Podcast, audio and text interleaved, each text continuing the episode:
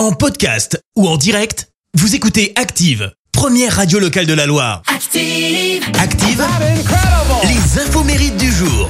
Soyez les bienvenus en ce lundi 10 octobre. Nous fêtons les Gislin. Côté anniversaire. Ah non, ça marche pas. Le, son ne fonctionne pas. Très bien.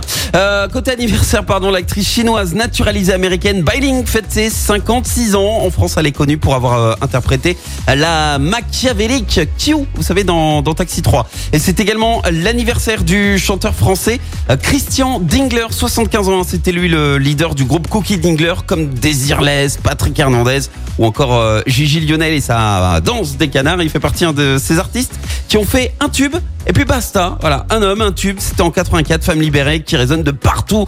Ça devient euh, l'un des plus gros succès des années 80. Le titre est certifié disque de platine et il est resté numéro un des ventes euh, en France pendant 5 semaines. C'était juste avant d'ailleurs le- la création du top 50. Une fois créé, il se classe quand même deuxième et depuis 2007, il remonte sur scène avec la tournée RFM Party 80. En 2012, il joue son propre rôle euh, au ciné hein, dans le film Star 80 qui raconte de manière euh, humoristique l'aventure de cette tournée à succès. Et à la question, n'est-ce pas frustrant de n'être reconnu que par cette chanson?